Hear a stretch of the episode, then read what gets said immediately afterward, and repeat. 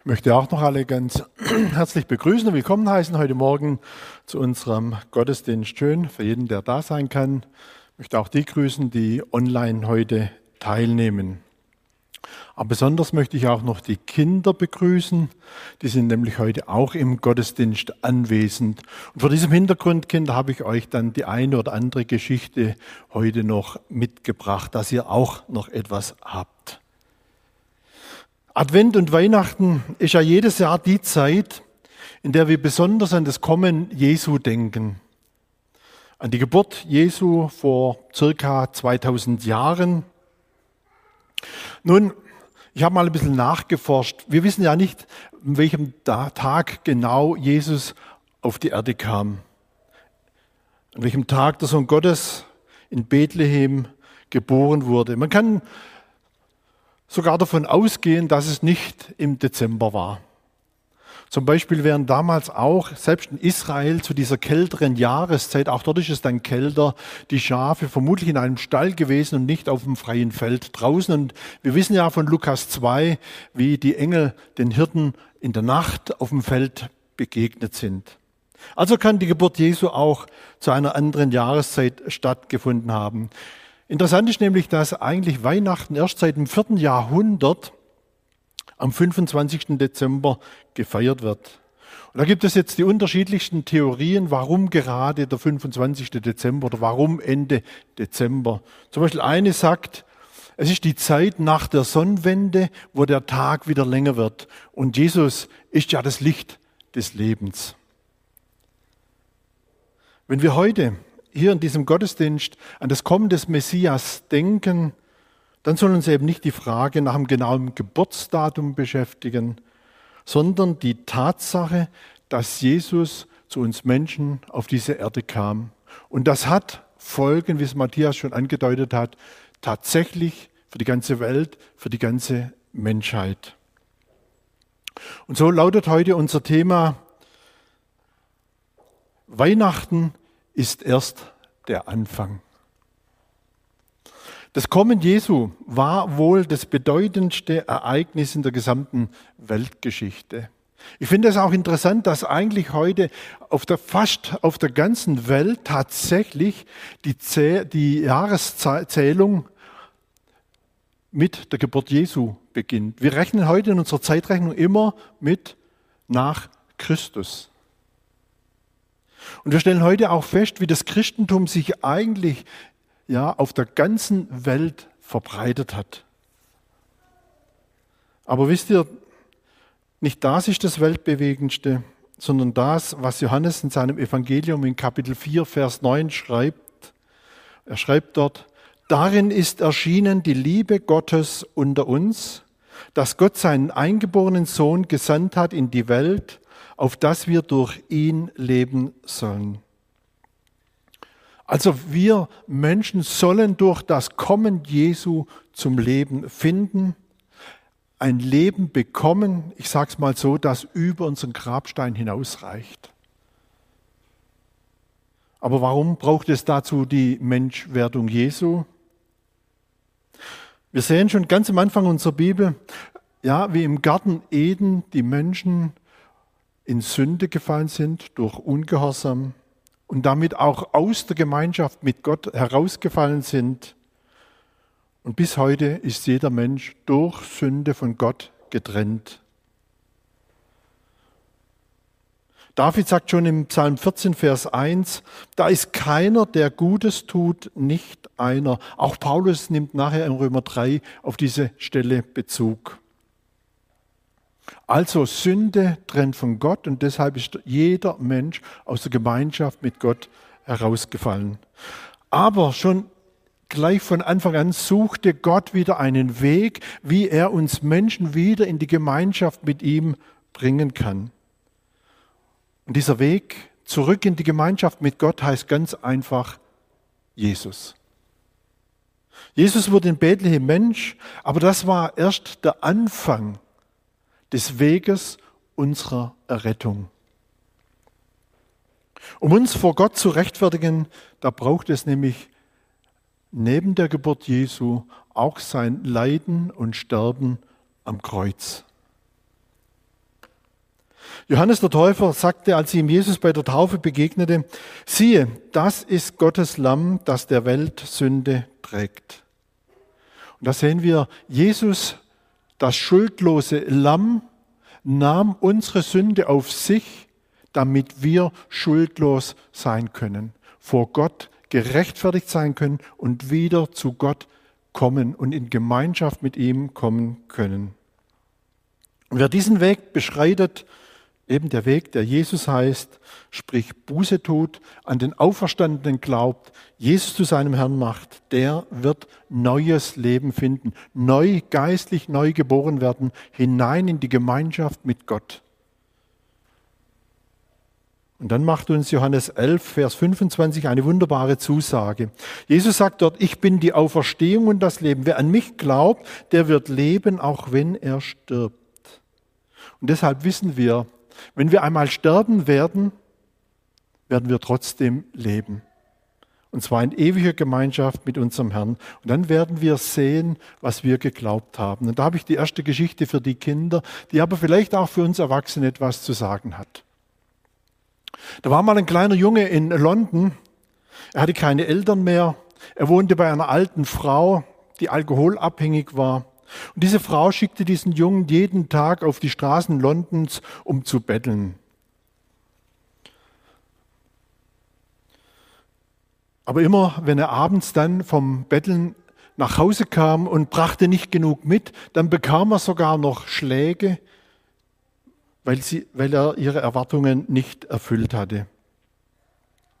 Und die einzige Freude, die dieser kleine Junge hatte, war, wenn er da in den Straßen Londons unterwegs war, an den Schaufenstern der Läden vorbeilief, immer wieder mal die schönen Sachen in den Schaufenstern zu betrachten. Das war seine einzige Freude. Und besonders ein Schaufenster hat es ihm besonders angetan, nämlich da waren hinter dem Schaufensterglas so äh, Soldaten, die auf Pferden ritten, so Spiel, äh, Spielfiguren.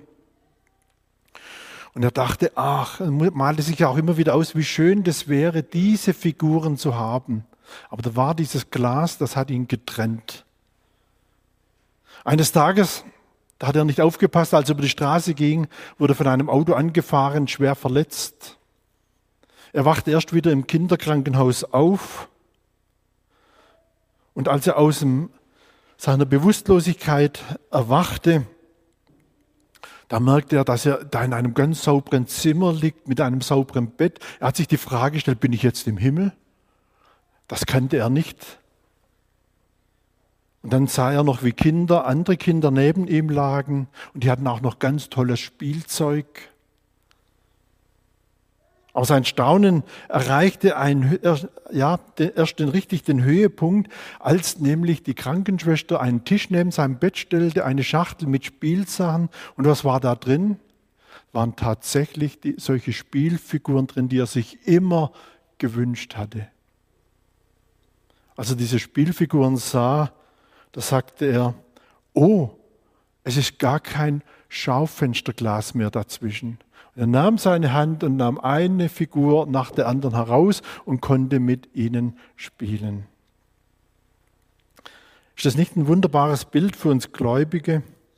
Nämlich von den Wohnungen, die Jesus uns verheißen hat, die wir einmal bekommen werden, von das, was uns einmal im Himmel erwartet, das ist doch heute noch wie wenn so ein Schaufenster dazwischen wäre. Wir schauen durch dieses Schaufenster hinein in die Briefe der Apostel, wir schauen hinein in die Offenbarung und dort wird uns etwas vom Himmel, was uns erwartet, beschrieben.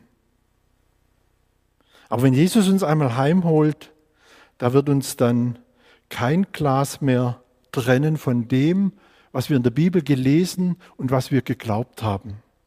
Es wird ein Leben in ewiger Gemeinschaft mit unserem Herrn sein. Johannes schreibt in 1. Johannes 3, Vers 1 dazu, äh, Vers 2 dazu, Geliebte, jetzt sind wir Kinder Gottes und es ist noch nicht offenbar geworden, was wir sein werden. Wir wissen, dass wir, wenn es offenbar werden wird, ihm gleich sein werden, denn wir werden ihn sehen, wie er ist. Wir werden bei ihm sein. Und das ist eben auch das, wo uns Weihnachten dazu Hoffnung gibt. Und so sehen wir, der Weg unserer Errettung, er begann an Weihnachten. Er fand seinen Abschluss im Sterben am Kreuz, in der Auferstehung Jesu. Und heute ist Jesus unser hohe Priester beim Vater, der uns im Himmel vorm Thron vertritt. Und übrigens haben wir auch nach Philipper 3, Vers 20 heute schon ein Bürgerrecht Gläubige Menschen, die neu geworden sind, wie es Johannes beschreibt, die haben eine, ein Bürgerrecht im Himmel, einen Anspruch auf einen Platz im Himmel, wenn ich es mal so sagen darf. Welch wunderbare Zusage. Und so ist Weihnachten der Beginn des Neuen Testaments von etwas ganz Neuem, das bis in die Ewigkeit hineinreicht. Und deshalb ist Weihnachten auch viel mehr als ein Fest im Dezember. Die Geburt Jesu läutete, darf ich es mal so sagen, auch das Zeitalter der Gemeinde ein, welche dann an Pfingsten Realität wurde. Und wir befinden uns ja bis heute im Zeitalter der Gemeinde. Und solange dieses Zeitalter an, äh, oder das Zeitalter dauert so lange an, bis Jesus wiederkommt und seine Gemeinde heimholt. Und jetzt kommen wir ja, zum wichtigen Punkt, der heute auch der Schwerpunkt sein soll, nämlich bis zu dieser Wiederkunft, bis Jesus wiederkommt, gibt uns Paulus zum Beispiel im ersten Thessalonicher Brief ganz praktische Anwendung für unser Leben, bis Jesus wiederkommt. Und da möchte ich mit euch gerne ein paar Verse lesen, dürft gerne eure Bibel aufschlagen. 1. Thessalonicher 5, die Verse 16 bis 23. Die wollen wir miteinander lesen. 1. Thessalonicher 5, die Verse 16 bis 23. Dort lesen wir, seid alle Zeit fröhlich, betet ohne Unterlass, seid dankbar in allen Dingen, denn das ist der Wille Gottes in Christus an euch. Den Geist dämpft nicht, prophetische Rede verachtet nicht, Prüft aber alles und das Gute behaltet, meidet das Böse in jeder Gestalt. Er aber, der Gott des Friedens, heilige euch durch und durch und bewahre euren Geist samt Seele und Leib unversehrt, untadelig für die Ankunft unseres Herrn Jesus Christus. Der Theologe Nikolaus Ludwig Graf von Zinzendorf, er wurde mal von ein paar jungen Leuten gefragt, wie sie denn am besten den Willen Gottes tun können. Graf Zinzendorf hat ihnen geantwortet, werdet Gottes fröhliche Leute. Vers 16 bestätigt es. Gott will tatsächlich, dass wir fröhliche Leute sind, dass wir fröhlich durch unseren Alltag gehen. Paulus sagt hier, seid alle Zeit fröhlich. Und wisst ihr, wer Weihnachten und was Weihnachten zur Folge hat, erlebt hat, der hat allen Grund, fröhlich zu sein. Und ich möchte sogar sagen, er hat Grund zur Freude oder ich darf sagen auch zur Fröhlichkeit in herausfordernden Zeiten. Vielleicht in gerade so herausfordernden Zeiten, wie wir sie momentan erleben. Trotzdem fröhlich zu sein. Seid alle Zeit fröhlich. Eben nicht nur, wenn die Sonne scheint oder wenn es vielleicht mal wieder eine Gehaltserhöhung gegeben hat. Frage, auch fröhlich oder alle Zeit fröhlich, wenn mal Krankheit das Leben schwer macht? Fröhlich, wenn man einen finanziellen Engpass erlebt, jeder Euro umgedreht werden muss? Ich glaube, jeder von uns ging schon durch Zeiten der Not der eine oder andere geht vielleicht momentan sogar durch Nöte, wo die Fröhlichkeit verblassen will. Und da möchte ich uns nochmal an den, an den Philipperbrief erinnern, den wir im Online-Gottesdienst ja fortlaufend betrachtet haben. Wer es noch, noch nicht alle äh, Gottesdienste mitbekommen hat, können in, über YouTube noch nachgehört werden. Wir haben dort gesehen, der Philipperbrief ist ein Brief, wo die Freude im Mittelpunkt steht. Und das, obwohl der Schreiber des Briefes, nämlich Paulus, während er diesen Brief schrieb, im Gefängnis eingesperrt war. Dort entstand dieser Brief der Freude. Es zeigt uns eben, es gibt eine Freude, die selbst im Leid und in der Not erfahrbar ist. Es ist die Freude am Herrn. Und diese Freude, sie ist darin begründet, weil wenn wir die zur Freude im Herrn finden, auch in den herausfordernden Zeiten, geht unser Blick eben über das, über die Not hinaus, über die Begrenztheit, unsere menschliche Begrenztheit hin zu unserem Herrn der uns durchtragen will. David sagt zum Beispiel im Psalm 23, Vers 4, kennen wir alle diese, ja, diesen wunderbaren Psalm. Und ob ich schon wandere im finstern Tal, fürchte ich kein Unglück, denn du bist bei mir. Dein Stecken und Stab trösten mich. Du bist bei mir. Das sind die Zusagen Gottes. Und deshalb können wir auch immer wieder zur Freude zurückfinden, auch im dunklen Tal. Vers 18 gibt uns noch einen weiteren Rat, der auch zur Freude führt. Seid dankbar in allen Dingen, denn das ist der Wille Gottes in Christus Jesus an euch. Und ist es nicht so? Oder wie war es denn, als wir uns zu Jesus Christus bekehrt haben, als Gott uns gerufen hat, hat sich da nicht große Dankbarkeit in unserem Leben breit gemacht? Dankbarkeit, endlich mit, in, mit Gott in Frieden zu leben, die Sünde weg und in Gemeinschaft mit Gott? Hat sich zu einer tiefen Dankbarkeit geführt, so wie bei diesem jungen Mann in folgender Geschichte, vielleicht auch für euch Kinder wieder, aber auch wieder für uns Erwachsene. Der Maler Domenico Feti, der hat in seinem Atelier in Düsseldorf ein fast fertiges Altarbild gemalt über die Kreuzigung Jesu. Es war zu der Zeit, als er einer jungen Zigeunerin auf der Straße begegnet ist, mit ihren schwarzen Haaren und einem roten Kleid. Und das hat ihn so inspiriert, dass er gesagt hat, dieses Zigeunermädchen möchte ich malen. Er hat sie in sein Atelier gebeten und hat angefangen, sie zu malen. Pepita hat sie geheißen und die kam jetzt jede Woche dreimal, um Modell zu stehen. Und da sah sie, als sie bei ihm im Atelier war, auch auf einmal dieses fast fertige Altarbild des gekreuzigten Jesu.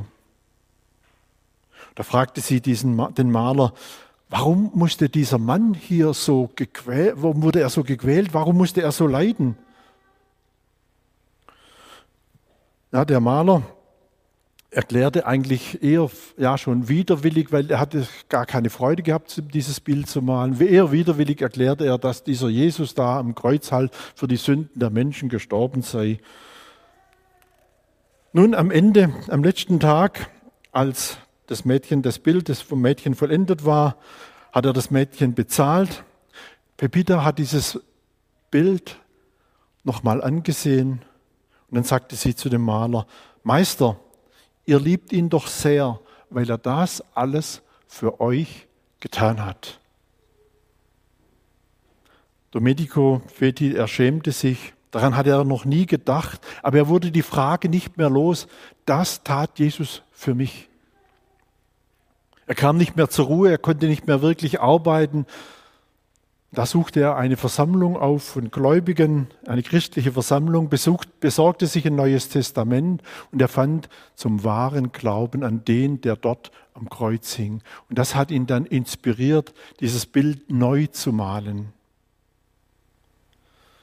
Und dieses Bild, dort wollte er die ganze Liebe Jesu zum Ausdruck bringen und dann hat er auch noch eine Frage darunter geschrieben, nämlich die Frage, das tat ich für dich.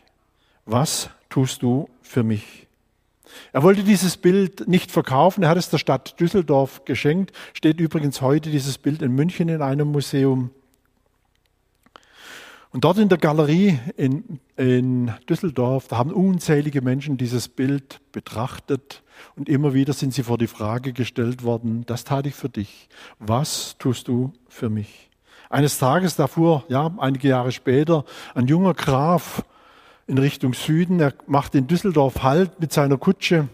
Und die Zeit, während die Pferde versorgt wurden, besuchte er diese Galerie und da fand er auch dieses Bild. Er stand vor diesem Bild. Dieses Bild hat ihn so sehr ergriffen, dass er nicht einmal mehr merkte, dass das Museum geschlossen wird. Der Wärter musste kommen und ihn aus dem Museum hinausbitten. Das tat ich für dich. Was tust du für mich? Und das hatte bei diesem jungen Grafen zur Folge, dass er auch sein Leben ganz Jesus aus Dankbarkeit für das, was er für ihn getan hatte, zur Verfügung stellte. Sein Vermögen als Graf stellte er zur Verfügung. Sein Wissen, sein Leben gab er Jesus. Übrigens, dieser junge Mann war Graf Zinzendorf, genau der, der, den ich vorher erwähnt habe, der gesagt hat, als die jungen Leute gefragt haben, wie kann ich Gottes Willen tun, als er zu ihnen sagte, seid fröhliche Leute. Die Frage stellt sich auch uns, wenn Jesus sagt, das tat ich für dich, was tust du für mich? Es geht nicht darum, dass wir etwas leisten müssen, um in Gemeinschaft mit Gott zu kommen. Es geht darum, aus Dankbarkeit für das, was Jesus tat, dass er uns in die Gemeinschaft mit Gott gebracht hat, unser Leben ihm ganz anzuvertrauen. Wer Gott sein Leben anvertraut, für den wird der Vers 18 zum Motto. Seid dankbar in allen Dingen, denn das ist der Wille Gottes in Christus Jesus für euch. Dankbar sein in allen Dingen. Ich möchte es anhand von einem ganz kleinen praktischen Beispiel euch mal zeigen, was Dankbarkeit, dankbares Herz bedeutet. Ich habe da ein Schüsselchen mit feinem Zucker drin und ich habe da einige Nägel in der Hand. Die werfe ich jetzt mal hier in diesen Zucker rein, schüttel ein bisschen, ja, und da versinken die Nägel in dem Zucker. Wenn ich jetzt diese Nägel hier herausholen wollte, das wäre äußerst schwierig. Ja, mühsam müsste ich da jeden einzelnen Nagel versuchen und würde wahrscheinlich noch einige übersehen. Aber wisst ihr, wenn ich da so ein Magnet nehme und fahre mit diesem Magnet jetzt durch den Zucker hindurch, da zieht dieser Magnet alle diese Nägel heraus. Ganz einfach. Und seht ihr, dieser Vers 18, erst ein Bild von diesem Vers 18, nämlich es ist Gottes Wille, ich möchte es mal so sagen, dass wir mit einem dankbaren Herzen unsere Tage durchziehen, durchstreifen. Und das dankbare Herz wird jede Stunde eines Tages etwas finden und herausziehen, für was es dankbar sein kann ein dankbares Herz. Es soll ja Leute geben, die sogar ein Danktagebuch führen. Darin schreiben sie jeden Tag auf, für was sie heute dankbar sind. Und wenn Sie bei Ihnen mal Undankbarkeit einschleichen möchte, dann nehmen Sie Ihr Danktagebuch und blättern mal da drin. Und da finden Sie wieder so viele Gründe, wofür sie dankbar sein können. Und es führt sie wieder zur Fröhlichkeit. Ich habe mir überlegt, hat David vielleicht deshalb auch den einen oder anderen Psalm geschrieben als Danktagebuch? Wenn er zum Beispiel im Psalm 28, Vers 7 schreibt, der Herr ist meine Stärke und mein Schild, auf ihn hofft mein Herz und mir ist geholfen. Nun ist mein Herz fröhlich und ich will ihm danken mit meinem Lied. Wir sehen auch, wie David mit, ja, bildlich gesprochen, Magnet seine Tage durchzog und sein dankbares Herz ihn wieder, immer wieder zur Fröhlichkeit finden ließ. Vielleicht noch ein kleiner Hinweis, wenn der Apostel Paulus hier schreibt, seid dankbar in allen Dingen. Es ist ein Unterschied, ob ich sage, seid dankbar für alle Dinge oder seid dankbar in allen Dingen.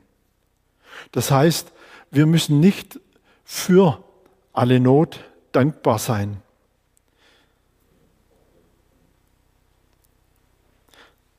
Wir dürfen in der Not dankbar sein, müssen aber nicht für die Not dankbar sein. Der Herr ist meine Stärke und mein Schild. Auf ihn hofft mein Herz und mir ist geholfen. Nun ist mein Herz fröhlich und ich will ihm danken mit meinem Lied. Diese Verse dürfen wir eben in der Not anwenden. Warum? Römer 8, 28 gibt uns da auch noch einen interessanten Hinweis, nämlich alles, was uns im Leben begegnet, sei es hoch oder sei es tief, wirkt mit zum Guten. Wir wissen aber, dass denen, die Gott lieben, so übersetzt eine Übersetzung, alle Dinge zum Guten mitwirken, die nach seinem Vorsatz berufen sind. Gott möchte, dass alles, was uns im Leben begegnet, zum Guten mitwirken. Dafür wollen wir dankbar sein.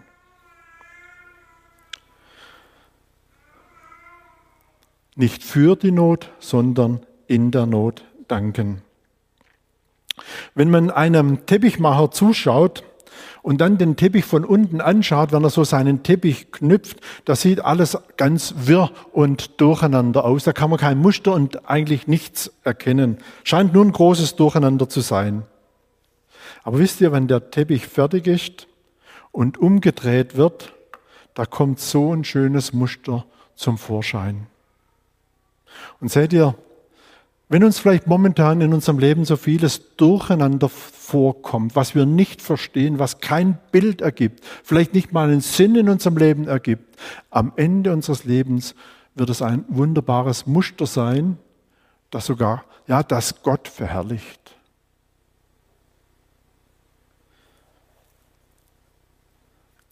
In der Vorbereitung musste ich da dann an das Lied denken, Spuren im Sand. Ich denke, der eine oder andere wird dieses Lied kennen, aber ich möchte es euch gerne noch mal vorlesen, wenn ihr es auch schon kennt. Eines Nachts hatte ich einen Traum. Ich ging am Meer entlang mit meinem Herrn. Vor dem dunklen Nachthimmel erstrahlten Streiflichtern gleich Bilder aus meinem Leben. Und jedes Mal sah ich zwei Fußspuren im Sand, meine eigenen und die meines Herrn. Als das letzte Bild an meinen Augen vorübergezogen war, blickte ich zurück. Ich erschrak, als ich entdeckte, dass an vielen Stellen in meinem Leben nur eine Spur zu sehen war. Und das war gerade in den schwersten Zeiten meines Lebens. Besorgt fragte ich den Herr, Herr, als ich anfing, dir nachzufolgen, da hast du mir versprochen, auf allen Wegen bei mir zu sein. Aber jetzt entdecke ich, dass in den allerschwersten Stunden meines Lebens nur eine Spur im Sand zu sehen ist. Warum hast du mich allein gelassen, als ich dich am meisten brauchte? Da antwortete er, mein liebes Kind, ich liebe dich und ich werde dich nie alleine lassen. Erst recht nicht in Nöten und Schwierigkeiten. Dort, wo du nur eine Spur gesehen hast, da habe ich dich getragen.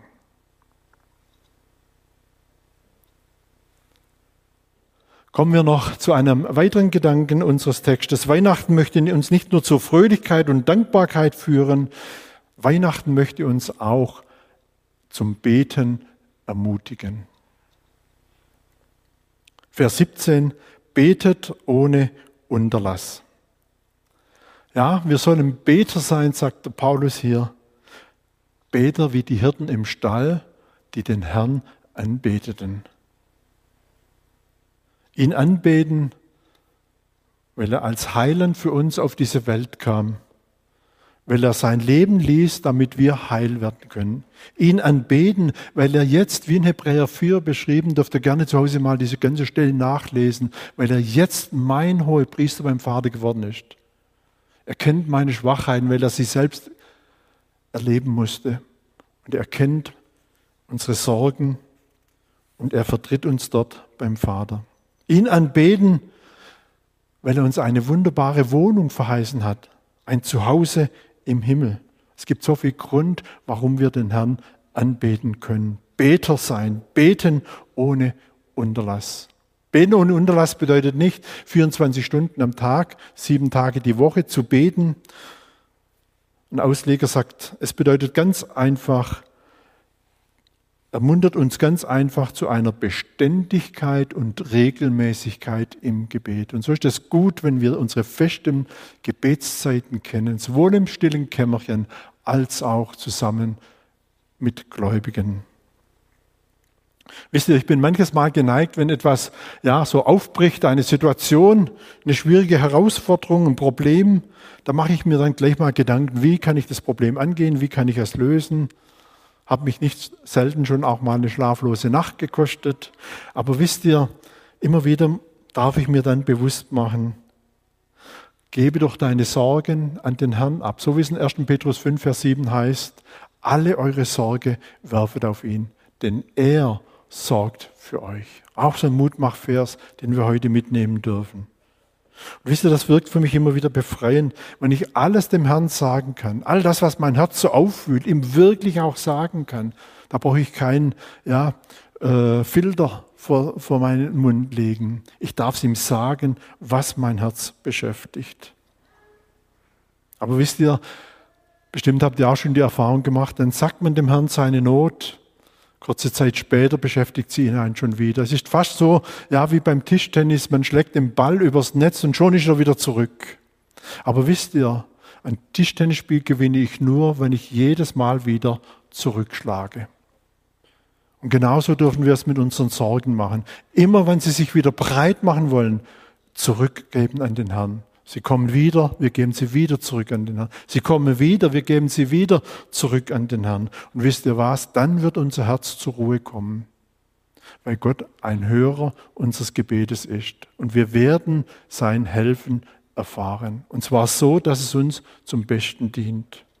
Und wisst ihr nicht, nur Paulus hat uns zum beständigen Gebet ermahnt, Jesus selbst. Lukas 18, der Geschichte vom ungerechten Richter, da lesen wir, er sagt ihnen aber ein Gleichnis darüber, dass sie alle Zeit beten und nicht nachlassen sollten. Und dann erzählt er seinen Jüngern ja die Geschichte von der Witwe, die den Richter so lang in den Ohren lag, ihn buchstäblich nervte, bis der Richter sagt, jetzt will ich einfach ihre Bitte erhören sonst macht sie macht mir nur das Leben schwer. Und dann schließt Jesus diese Geschichte und sagt, sollte Gott nicht auch rechtschaffen seinen Auserwählten, die zu ihm Tag und Nacht rufen, und sollte er es bei ihnen lange hinziehen, ich sage euch, er wird ihnen rechtschaffen in Kürze. Betet ohne Unterlass ist übrigens auch noch ein Auftrag in der Mehrzahl. Also das heißt nicht bete ohne Unterlass, sondern betet ohne Unterlass, ist für mich dieser Hinweis, dass eben neben meinem Gebet im stillen Kämmerlein, in meiner stillen Zeit, auch ist es für mich eine Aufforderung für das gemeinsame Gebet mit meinen Brüdern und Schwestern im Herrn. Ich bin überzeugt, wenn wir auch als Gemeinde in unseren aktuellen Anliegen zusammenstehen und beten, dass Gott ein Hörer des Gebets ist. Wenn wir anhaltend zusammen für Nöte in der Gemeinde einstehen, dann wird Gott auf unser Rufen hören, wenn wir zusammenkommen. Oder wenn wir zusammen und beständig für verfolgte Christen beten, dann wird Gott auch dort helfend eingreifen. Lasst uns ermutigen, miteinander zu beten. Weiter Vers 19 noch, den Geist dämpft nicht. Nun, wann dämpfen wir den Geist? Ich glaube, man kann es ganz einfach so sagen. Eben, wenn wir nicht wie die Hirten den Herrn anbeten, sondern wenn uns andere Dinge im Leben wichtiger werden, wie unser Herr Jesus. Und wisst ihr, das muss nicht immer etwas Materielles sein, das tolle Handy oder ein Auto oder sonst irgendetwas. Wir dämpfen den Geist auch dann, wenn einfach unser Ich in den Mittelpunkt gerückt wird. Sei es, weil ich so sehr die Wertschätzung suche, die Anerkennung suche, oder wenn mich die Bequemlichkeit abhält, den Auftrag, den der Herr mir gegeben hat, nicht zu tun. Den Geist nicht dämpfen bedeutet im Gegenteil eben dem Herrn in meinem Leben Raum geben, die Aufgaben tun, die er mir gibt und mich nicht abhalten lassen, von der Nähe des Herrn, in der Nähe des Herrn zu bleiben. So wie es Asaf im Psalm 73, 23 beschreibt. Dennoch bleibe ich stets an dir, denn du hältst mich bei meiner rechten Hand. Da muss ich manchmal mal so denken bei diesem Vers, ja. Wer Jesus festhält, wird von ihm gehalten. Es braucht unser ganzes Festhalten, aber der Herr Jesus hält auch uns ganz fest. Kommen wir noch zu Vers 21. Prüft aber alles und das Gute behaltet. Ich möchte nicht sagen, wir können alles konsumieren und das Gute behalten wir. Wir müssen auch den Vers 22 beachten, nämlich meidet das Böse in jeder Gestalt. Für mich ist da auch so dieses Thema Mediennutzung so ein, ja, so ein Thema. Auch da sollten wir uns immer beide Verse vor Augen stellen. Prüfet das Gute, behaltet, äh, prüfet aber alles und das Gute behaltet, meidet aber auch das Böse in jeder Gestalt. Und übrigens wird es dann auch wieder Freude zur Folge haben, wenn wir diese Verse befolgen. Nämlich dann werden wir eben auch bewahrt vor dem Bösen. Vor all dem Bösen in jeder Gestalt. Es wird meine Beziehung zu meinem Herrn nicht trüben. Es wird eine ungetrübte Gemeinschaft sein, wo der Geist Gottes in meinem Leben Raum findet. Weiter, Vers 23. Er aber, der Gott des Friedens, heilige euch durch und durch und bewahre euch euren Geist samt Seele und Leib unversehrt, untadelig für die Ankunft unseres Herrn Jesus Christus. Für mich auch noch ein weiterer Mutmachvers, den wir heute auch wieder mitnehmen dürfen in dieser Weihnachtszeit. Der Herr selbst will uns in dieser aktuell sehr herausfordernden Zeit bewahren. Er möchte uns in dieser Zeit sogar umgestalten in sein Bild, zubereiten auf sein Kommen. Und das will er nicht nur die nächsten Tage tun, sondern er will es tun bis an unser Lebensende. Und zwar so lange, bis Jesus uns heimholt, bis wir sterben oder bis Jesus wiederkommt. Er bewahre euren Geist samt Seele und Leib unversehrt, untadelig für die Ankunft unseres Herrn Jesus Christus. Habe ich noch eine Geschichte für die Kinder wieder. Da war ein Junge, der hieß Paul, der lebte in den USA in Denver. Er war sechs Jahre alt, hatte Krebs und war eigentlich unheilbar krank. Hatte keine geringe Leben, Überlebenschancen. Und sein innigster Wunsch war, einmal den Präsidenten der USA persönlich zu treffen oder zu sehen. Als der Präsident Eisenhower, der damals Präsident war, dann tatsächlich mal in Denver war, wurde ihm gesagt, da gibt es einen Junge, der ist todkrank. Der hat eigentlich den sehnlichsten Wunsch, Sie, dem Präsidenten, einmal zu begegnen, einmal zu sehen. Nun, als er das, diese Geschichte hörte, sagte er zu und er fuhr mit seiner dicken Präsidentenlimousine vor das Haus des kleinen Paul seine Leibgarde, ja, sein Leibwächter stiegen mit aus, begleiteten ihn zur Haustüre, haben sie angeklopft oder geklingelt. Der Vater öffnete die Tür, kam raus in ganz abgewitzten Hosen, schmutzigem T-Shirt, unrasiert, er war völlig perplex. Da standen so feine Herren vor ihm, fragte sie, was sie möchten. Da hat er erfahren, dass der Präsident selber vor ihm steht, der seinen kleinen Jungen besuchen möchte kleine Paul, der hat sich riesig gefreut, als er mitbekam, wer da vor der Türe steht. Der Präsident hat ihn in die Arme genommen, hat ihn zu seinem Auto begleitet und dann durfte er das, dieses Präsidentenauto anschauen. Aber wisst ihr, so schnell wie er gekommen war, war der Präsident dann aber auch schon wieder weggefahren. Aber es war noch jahrelang das Ereignis, über das man sich unterhalten hat dort in Denver. Aber beim Vater, dem Vater von dem kleinen Paul, da kam jedes Mal wenig Begeisterung auf, wenn das Thema hochkam, denn er sagte sich immer wieder, dass ich dem Präsidenten in so schäbigen Kleidern und unrasiert begegnet bin, das kann ich mir bis heute nicht verzeihen. Wenn er wenigstens gesagt hätte, dass er kommt, dann hätte ich mich vorbereiten können. Und seht ihr, die Bibel heute, auch in diesem gelesenen Abschnitt, sie sagt uns, Sie bereitet uns, sie möchte uns vorbereiten, dass Jesus wiederkommt. Sie sagt uns, der Herr kommt wieder, damit wir eben uns nicht schämen müssen wie der Vater von Paul, sondern dass wir bereit sind, wenn Jesus wiederkommt. Und diese Zeit, bis Jesus wiederkommt, ja, da dürfen wir die Gelegenheit nutzen, Menschen die frohe Botschaft noch weiterzugeben. Uns weniger mit dem, was zurzeit jeden Tag durch die Medien geht, zu beschäftigen, uns wieder damit zu beschäftigen, Menschen die frohe Botschaft weiterzugeben. Eine Möglichkeit zum Beispiel sind die Weihnachtswege, welche wir dieses Jahr auch wieder aufgebaut haben. Da wurden ja acht Stationen aufgebaut, wo jeder, der diesen Weihnachtsweg geht, mit dem ganzen Evangelium von Jesus Christus konfrontiert wird. Auf der Internetseite GFC, ONL, Schrägstrich Erlebniswege sind übrigens alle, Worte, äh, alle Orte aufgeführt, wo diese Wege aufgebaut wurden. Und wisst ihr, da kann man jetzt noch einladen und vielleicht gerade auch Familien einladen, die diesen, zu diesem Weihnachtsweg zu gehen. Und dort Weihnachten, die Geburt Jesu, aber auch das, was er für uns tat, nämlich für uns am Kreuz starb, um uns mit Gott zu versöhnen, kennenzulernen. Paulus sagt in Epheser 5, Vers 16, kaufet die Zeit aus. Ich glaube, vor diesem Hintergrund darf vielleicht auch unser tägliches Gebet sein, das muss ich mir selber sagen. Herr, schenke doch du mir heute Möglichkeiten, mit Menschen über den Glauben ins Gespräch zu kommen, Zeugnis zu sein für dich. Wir wissen alle, wenn morgens der Hahn kräht, dann wird es morgen. Also wenn der Hahn nicht kräht, ist es entweder noch nicht morgen oder mit dem Hahn stimmt etwas nicht.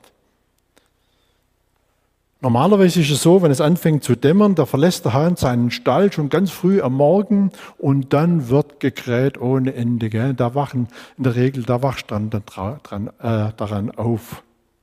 Und seht ihr, auch wir können solche Hähne sein, die heute noch rausgehen und die frohe Botschaft laut weitersagen und Menschen aufwecken aus ihrem geistlichen Schlaf und sie auf Jesus Christus hinweisen, die frohe Botschaft von Jesus weitergeben. Es gibt so viele Möglichkeiten, eben einen Weihnachtsweg aufzubauen, Traktate zu verteilen, auf die Straße zu gehen. In der Familie fängt es an, in der Nachbarschaft geht es weiter. Der Herr kann uns da so viele Ideen schenken, wie wir, diese, wie wir Hähne sein können, die die Menschen wecken. Und wisst ihr, wir wollen nicht in unserem gemütlichen, warmen Stall oder Gemeindehaus, darf ich vielleicht sagen, sitzen bleiben. Da laufen wir Gefahr, uns nur noch mit unserem Federkleid zu beschäftigen. Oder gar fangen wir an, auf der Stange zu sitzen und um den besten Platz zu streiten, wer darf wo sitzen. Ja, und da fängt man an, auf den anderen zu picken und zu rangeln. Hat mal jemand gesagt, vom Streit der Christen ist die Welt noch nie aufgewacht.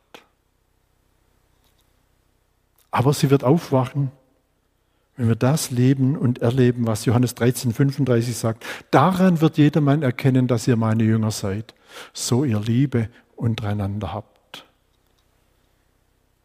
Das wollen wir heute auch mitnehmen. Auch in dieser schwierigen Zeit. Diese Liebe leben beginnen in unserer Ehe, in unserer Familie, in unserer Gemeinde zum Zeugnis für den, der uns geliebt hat. Ich fasse kurz das Betrachtete zusammen.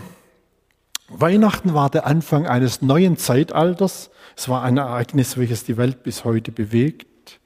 Wir haben auch gesehen, nach der Geburt Jesu nahm der Heilsplan seinen Weg, der am Kreuz weitergeführt wurde in der Auferstehung der Tod besiegt wurde und der Jesus ist jetzt zur Rechten Gottes. Und das soll uns zu Anbetern werden lassen, die beständig beten.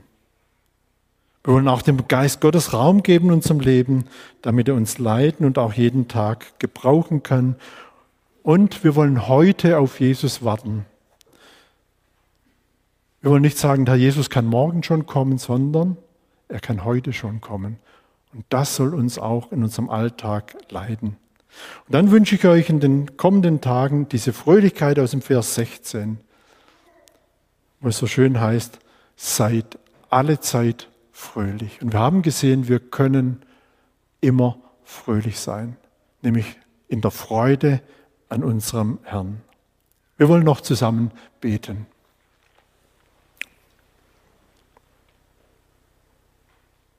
Vater im Himmel, wir wollen dir jetzt stille stehen vor dir, dich anbeten, wie es auch die Hirten dort im Stall taten. Dich anbeten, Vater im Himmel, für die große Gabe, die du uns gegeben hast, deinen Sohn Jesus Christus. Danke, Herr Jesus, ja, dass du es nicht für einen Raub geachtet hast, ja, dem Vater gleich zu sein, sondern dass du den Himmel verlassen hast, dass du auf diese Erde gekommen bist, Mensch geworden bist, dass du es, dass du für uns am Kreuz von Golgatha gestorben bist, dieses bittere Leiden ertragen hast, damit wir heil werden und wieder in Gemeinschaft mit dem Vater kommen können. Herr, das erfüllt unser Herz voll Lob und Dank. Vater im Himmel, wir sagen dir Dank, dass du uns heute in deinem Wort begegnet bist, auch gezeigt hast, von was unsere Zeit gefüllt sein darf, von Weihnachten bis zu der Zeit, wo du wiederkommst. Danke, Herr, dass wir auch diese mutmachende Verse mitnehmen dürfen und dass wir Grund haben, alle Zeit fröhlich zu sein. In der Freude an dir. Wir beten dich an. Ich möchte dich bitten, bewahre jetzt auch jeden, der heute anwesend war, der zugehört hat. halte deine Hand über ihn und bewahre uns in dir, denn wir trauen auf dich. Amen. Wer nach dem Gottesdienst noch Fragen hat zum Gehörten oder auch sonst einen Austausch sucht, ich stehe gerne zur Verfügung. Ist auch online möglich über die Homepage. Dort sind die Ansprechpartner aufgeführt, die gerne ein Gespräch vermitteln. Ich nehme also auch gerne die Zeit dazu. Der Herr segne euch. Dann bis zum nächsten Mal.